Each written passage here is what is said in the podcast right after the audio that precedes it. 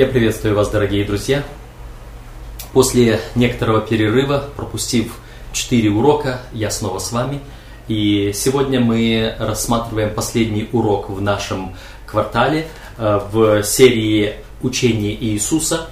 Последний урок говорит о втором пришествии Иисуса Христа. На протяжении этого квартала мы рассматривали целый ряд доктринальных вопросов в, именно в изложении Иисуса Христа – мы не рассматривали учение апостола Павла, допустим, учение других апостолов, учение Ветхого Завета. Мы говорили только об учении Иисуса Христа. Это имеет смысл э, в частности э, для э, той небольшой группы людей, хотя может быть это большая группа людей, которые считают, что они хотели бы получить свидетельство именно из уст самого Сына Божьего. Хотя на основании священного писания мы говорим, что Библия есть Слово Божье, и сам Иисус есть Слово Божье, и поэтому вся Библия, все Слово Божье является выражением учения Иисуса Христа. Тем не менее, есть люди, в частности, выходцы из э, мусульманской культуры, э, которые смотрят на то, что вот э, в мусульманской, в исламской традиции э, есть такое понимание, скажем так, оно основано на некоторых, на, на прямом буквальном понимании текста, что э, Иисус принес инжил или Евангелие, и они просят, дайте нам Евангелие от Иисуса Христа. Э, якобы Иисус сам написал некую, некую книгу Евангелия. Э, то есть разные причины могут быть, почему мы именно рассматриваем учение о ключевых моментах э, спасения нашего из слов самого Иисуса Христа. Тем не менее, э, сегодня мы говорим о втором пришествии Иисуса Христа. Это важная тема. Эта тема настолько важна, что она отражена в нашем названии. Адвентисты седьмого дня, слово адвентисты, адвентус, пришествие, адвент, пришествие. И э, вот здесь мы выражаем свою надежду на то, что Иисус Христос придет скоро, очень скоро. Сегодня мы будем рассматривать м, евангельское учение Иисуса Христа на эту тему. Итак, э, для изучения нам представлен сегодня памятный стих из э, 14 главы Евангелия от Иоанна, первые три стиха. «Да не смущается сердце ваше, веруйте в Бога, и в меня веруйте. В доме отца моего обителей много. А если бы не так, я сказал бы вам, я иду приготовить место вам. И когда пойду и приготовлю вам место, приду опять и возьму вас к себе, чтобы и вы были, где я. Вначале, прежде чем мы пойдем немного дальше, я хотел бы остановиться на э, написании этого текста. Вы можете обратить внимание на то, что в разных э, изданиях Библии э, по-разному расставлены кавычки. Прямая речь. У некоторых написано, что я сказал бы вам, я иду приготовить место вам, и кавычка закрывается, и потом, и когда пойду приготовлю вам место. В других текстах полностью весь, все эти слова возьму вас к себе, чтобы вы были где я, тоже взяты в прямую речь. А, в то же самое время хотел бы предложить вам несколько иную пунктуацию в этих трех стихах. А, я хотел бы а, вообще убрать прямую речь отсюда и сказать, а если бы не так, я сказал бы вам точка. То есть Иисус предупредил бы нас, если бы это было не так. И потом он дальше говорит, вот я иду, и э, приготовлю вам место. Э, вот то место, которое там есть, я его уже буду готовить специально для вас. И когда приготовлю, тогда приду за вами. Э, в прямой речи оно получается немножечко не так, что вот эм, я бы сказал вам, что иду приготовить вам место, если бы в доме отца не было достаточно места. А потому я бы вам сказал, а так сейчас я вам это якобы не говорю. То есть на мой взгляд, на мой взгляд, этот текст лучше читается вообще без прямой речи. Полностью. Все слова Иисуса, они идут по порядку, и я сказал бы вам, стоит точка, а не двоеточие. Тем не менее, смотрим дальше. Второе пришествие Иисуса Христа. Почему это важная доктрина? Некоторые христианские церкви обращают внимание на то, что Иисус обещал прийти опять в буквальном, в видимом виде и установить свое буквальное, видимое, реальное царство на месте а, вот этой земли, на месте вот этих земных всех царств. И они этого ожидают. Кто-то ожидает буквально вот с минуты на минуту, кто-то говорит, что это может произойти, но спустя какие-то тысячи лет. Суть не в том, когда мы это ожидаем, суть в том, что есть э, церкви, которые э, буквально ожидают пришествия Христа и установления вечного царства на земле вместо вот этой нашей греховной земной смертной истории. А есть те, которые удовлетворились э, своим Эм, верованием, предположением, что умерший человек э, в виде его души отправляется сразу в рай или в ад, и там они живут вечно в каком-то параллельном мире, а этот мир так и будет существовать, сколько будет существовать. То есть как бы не заботятся и не думают и не и не проповедуют о том, что второе пришествие Христа будет реальным, и царство на земле будет реальным мы относимся к первой группе, и мы находим, э, что в Священном Писании эта первая группа действительно, или учение этой первой группы действительно подтверждается, поддерживается. Э, вообще-то среди христиан есть много различных доктрин, которые так или иначе игнорируются христианами, хотя они явно представлены в Священном Писании. И второе пришествие и вечное царство на земле это одна из тех доктрин, которая, в священ... которая игнорируется рядом христиан, довольно-таки большой группой христиан.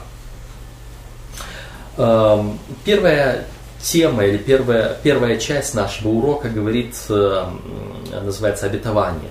После Тайной вечери Иисус сказал ученикам, что идет туда, куда они, по крайней мере, пока что пойти не могут. Мысли о разлуке с учителем господин наполнила их сердца печалью и страхом. Петр спросил, Господи, куда ты идешь? Почему я не могу идти теперь за тобою? А вот, вот это э, нам нужно понять э, ситуацию учеников Иисуса Христа. Э, вначале э, ученики Иисуса Христа э, представляли, что Иисус вот пришел для того, чтобы уже установить свое земное царство.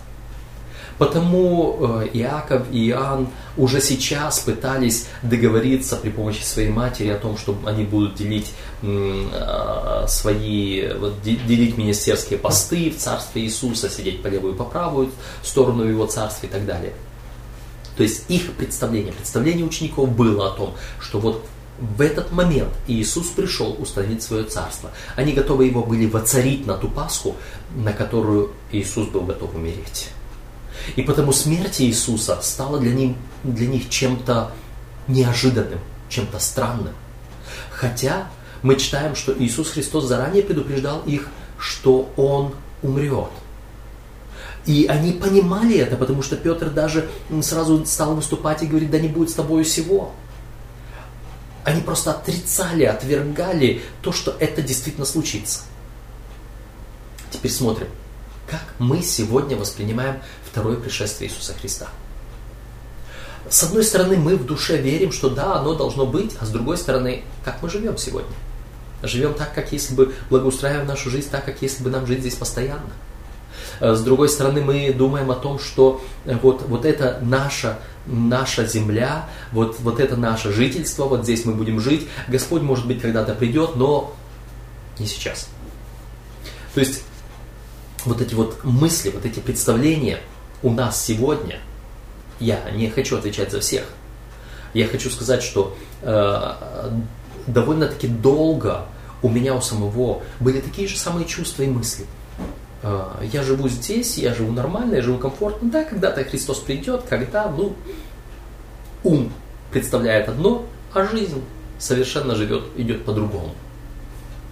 Но потом с учениками что-то произошло после э, того, как Христос воскрес, после того, как они встретились с Иисусом Христом, особенно после Дня Пятидесятницы, мы можем найти у апостолов э, тексты, которые говорят, как если бы будьте готовы, потому что Христос придет вот в наш период, в час, когда вы не думаете. Вот прямо сейчас. И уже в дни апостола Петра Петр затрагивал вопрос, почему некоторые уже в его время говорили, где обетование пришествия? Потому что с тех пор, как стали умирать отцы, все остается так же. И апостол Петр тогда для своего поколения писал, не медлит Господь, как некоторые почитают о медлении. То есть, с одной стороны, они не верили, а с другой стороны, им хотелось вот-вот-вот прямо сейчас. Мы в наше время уже с пониманием книги пророка Даниила, с пониманием откровения, мы, мы видим, что период, вот, вот в наше время уже период затягивается. И мы сегодня уже повторяем слова апостола Петра, где же обетование пришествия. Это уже вопрос второй. А, речь идет об обетовании, как мы его воспринимаем. Иисус Христос обещал. И вот нам нужно его понять и принять. Как мы его понимаем, принимаем? Так как понимали апостолы до смерти Иисуса Христа, так как понимали апостолы после Дня Пятидесятницы, или мы здраво, логически понимаем то, что Господь предусмотрел, предписал с учетом всех пророчеств и с учетом того, когда должен был Христос прийти и почему Он до сих пор, пока еще не пришел, хотя вокруг нас все пророчества уже практически сбылись и сбываются. Итак, первая часть. Обетование. Как вы можете поддержать в своем сердце огонь веры и надежды – ожидая второе пришествие Иисуса Христа? Этот вопрос, который задан нам для размышления. Вот. Насколько мы понимаем правильно, что Иисус должен прийти и когда Он должен прийти? Для того, чтобы мы могли это более правильно понимать, следующая часть говорит цель второго пришествия Иисуса. Какая основная цель? Э, Матфея 16 глава 27 стих, чтобы воздать каждому по делам его. Матфея 16, 27. Давайте мы посмотрим на эти тексты. Ибо придет Сын Человеческий во славе Отца Своего с ангелами Своими, и тогда воздаст каждому по делам Его. Это как бы воздаяние, награда и так далее. Воздать каждому по делам.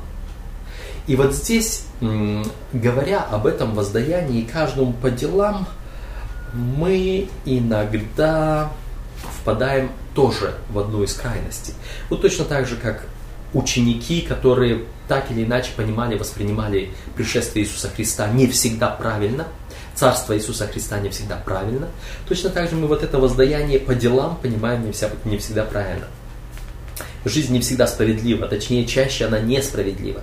Не всегда мы видим справедливость в своем обществе. Невинные люди страдают в то время, как злые каются благоденствуют. Многие не получают того, чего заслуживают, но злой грех будет царствовать и не всегда Иисус придет, чтобы воздать каждому по делам Его.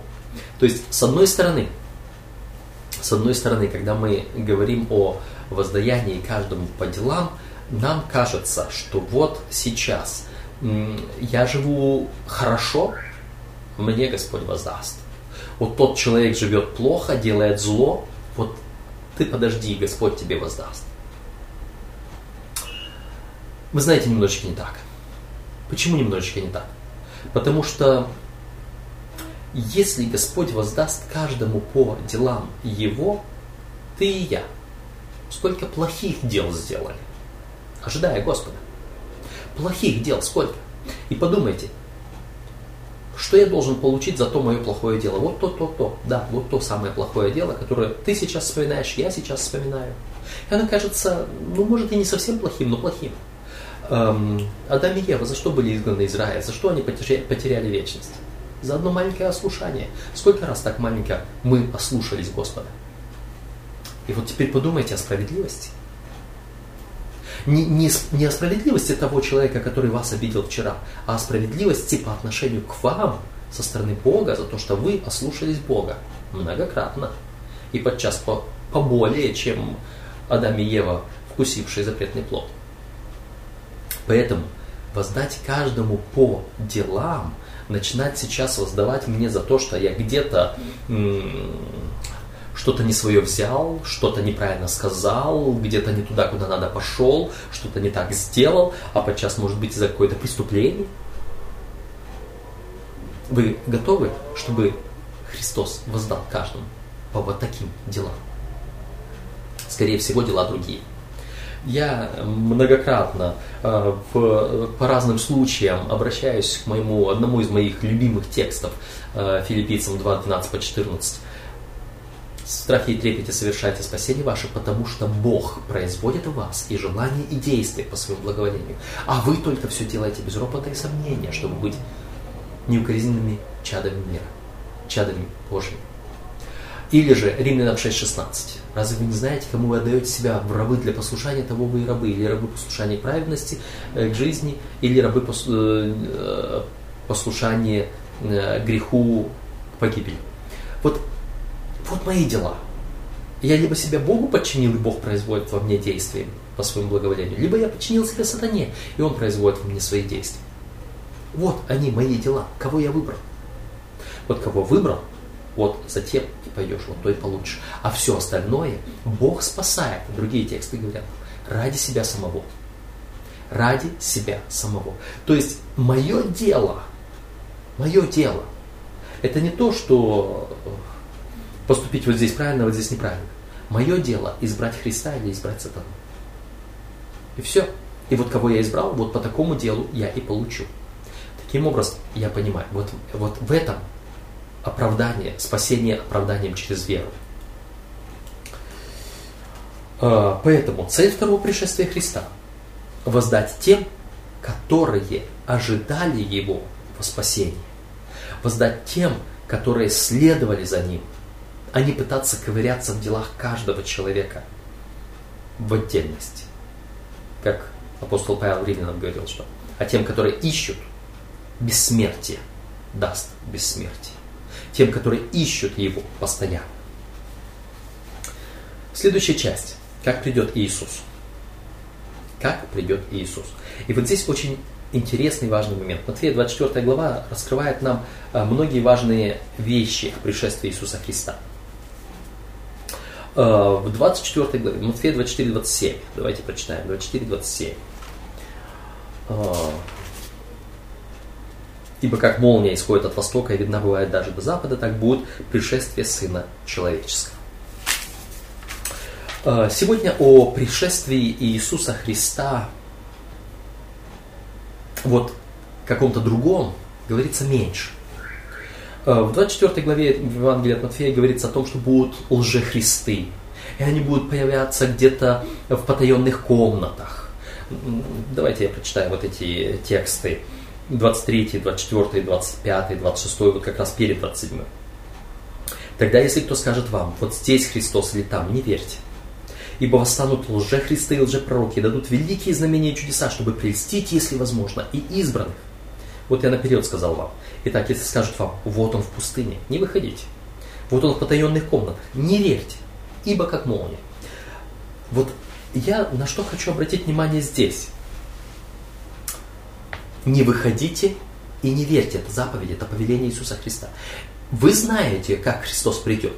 И если вам скажут, что Христос вот тут придет, пришел, вон он где-то, где-то вот прячется уже, не идите туда. Даже из любопытства, даже из попытки опровергнуть, даже еще чего-нибудь сделать. Не идите туда. Это опасная зона. Там сатана. Даже не прикасайтесь, даже не ходите, даже не рассматривайте. Даже... Почему? Потому что вы придете туда, а Он сделает все, сделает великие чудеса, чтобы обольстить, если возможно, и избранных. И Иисус об этом наперед сказал. Теперь смотрите, что я хочу сказать вам сейчас. Было время, когда э, шла речь о появлении новых Христов, Мария, Мария Деви Христос, или вот этот э, э, вылетел из головы наш этот самый сибиряк, не суть важно, и ряд других Христов, э, которые э, называли себя Христами и так далее, и так далее. Тот э, Сэмюэл Мун, который называл себя Христом, уже, уже почивший, и так далее. Были люди, которые называли себя Христами. И за ними шли многие, многие шли за ними. Может быть, мы с вами за такими людьми не пойдем. Может быть. Не выходите, не верьте, не смотрите, не рискуйте пойти туда, если вам скажут, что есть появился Христос. Э, Христос вот как молния видна, вот сверкает, и не надо кому-то говорить, сообщать, что вот, вот там была молния. Каждый, кто наблюдает, увидит. Не надо, чтобы средства массовой информации извещали меня о пришествии Христа. Оно само будет видно и ясно. И каждый увидит, узрит его всякое око. Буквально прошлую неделю я провел э, часть недели э, в анализе и опровержении одного сайта, который э, адвентистского сайта, сайт, вернее, сайта, который адвентист приготовил, э, который утверждает, что якобы пришествие Христа произойдет 22 октября 2017 года. Мы знаем четко, что не знает никто ни дня, ни дня, ни часа. Но на сайте утверждается и день, и час, и вы заглядываете на сайт, и написано до пришествия Христа осталось три года, столько-то дней, столько-то месяцев, столько-то часов и даже секунд. Почему? Каким образом рискнул человек вот это сказать? Он начал исследовать там и Библию, и пророчество, и говорит, что якобы в Библии он нашел эту дату. Якобы в духе пророчества он нашел указание, что это будет. В духе пророчества есть.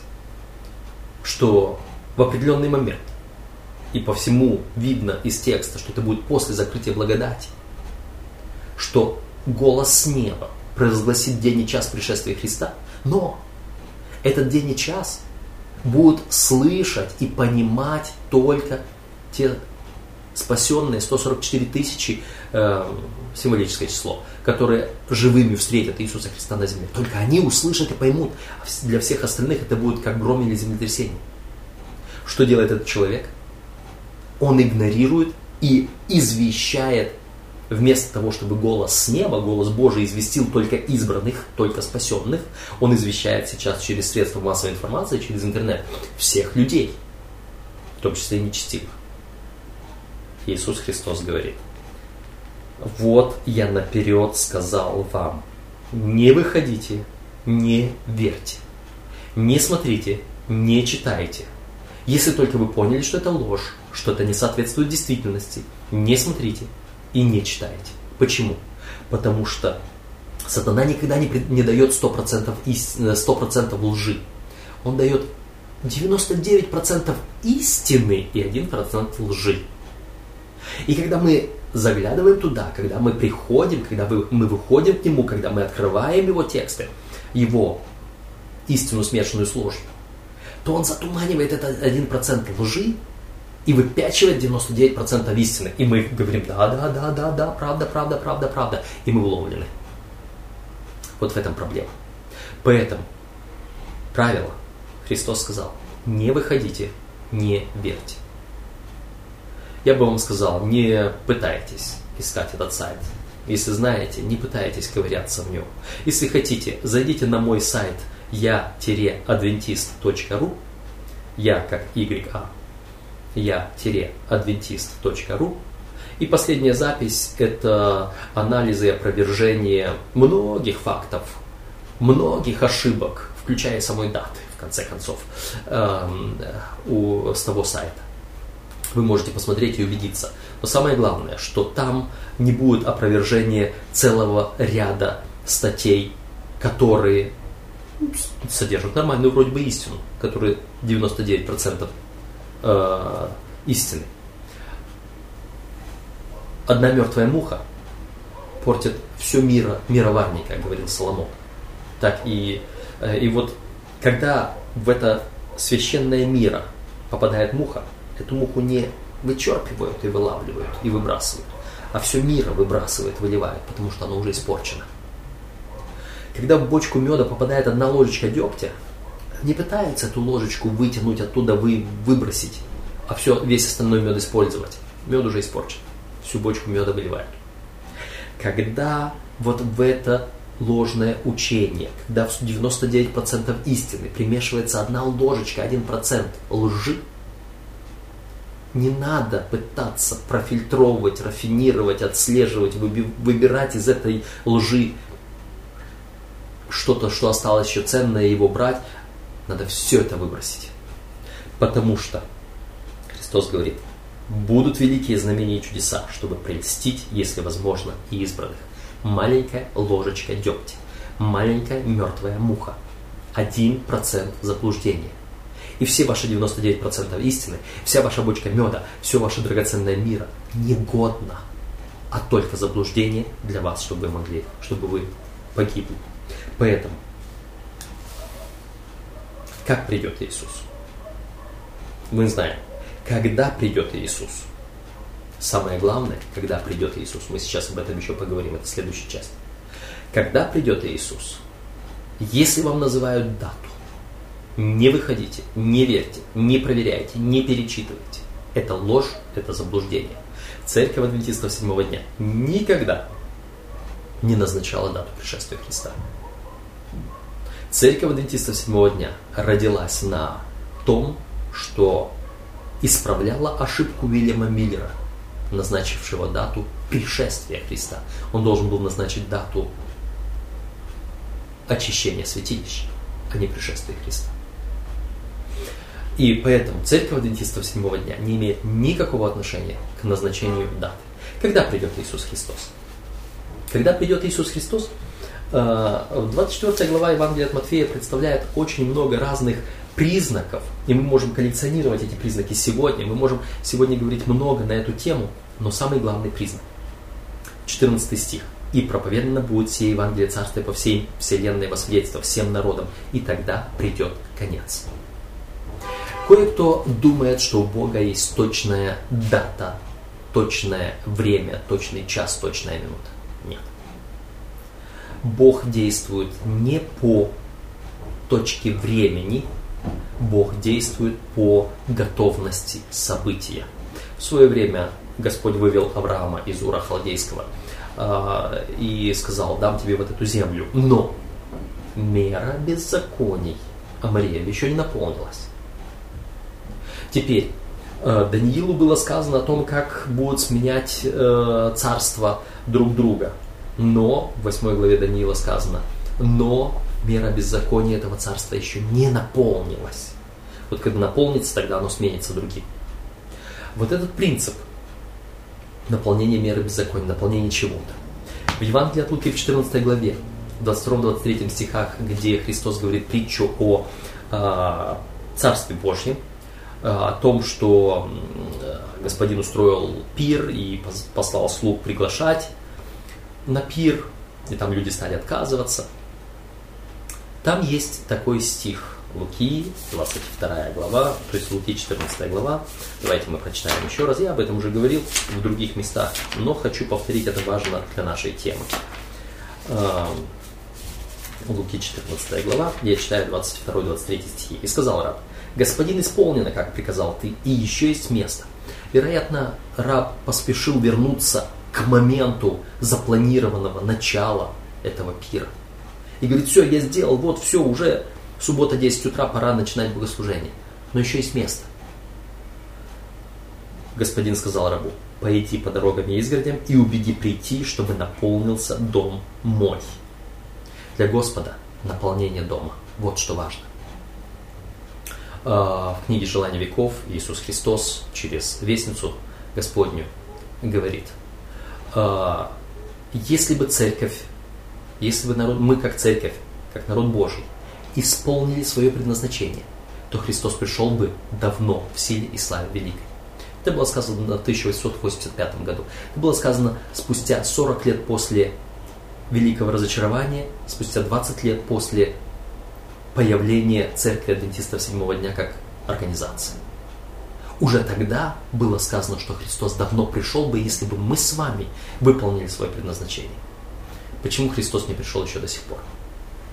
Потому что мы с вами, вместо того, чтобы трудиться и выполнять вот это, убеждать прийти, чтобы наполнился дом мой, мы с вами коллекционируем признаки пришествия Христа.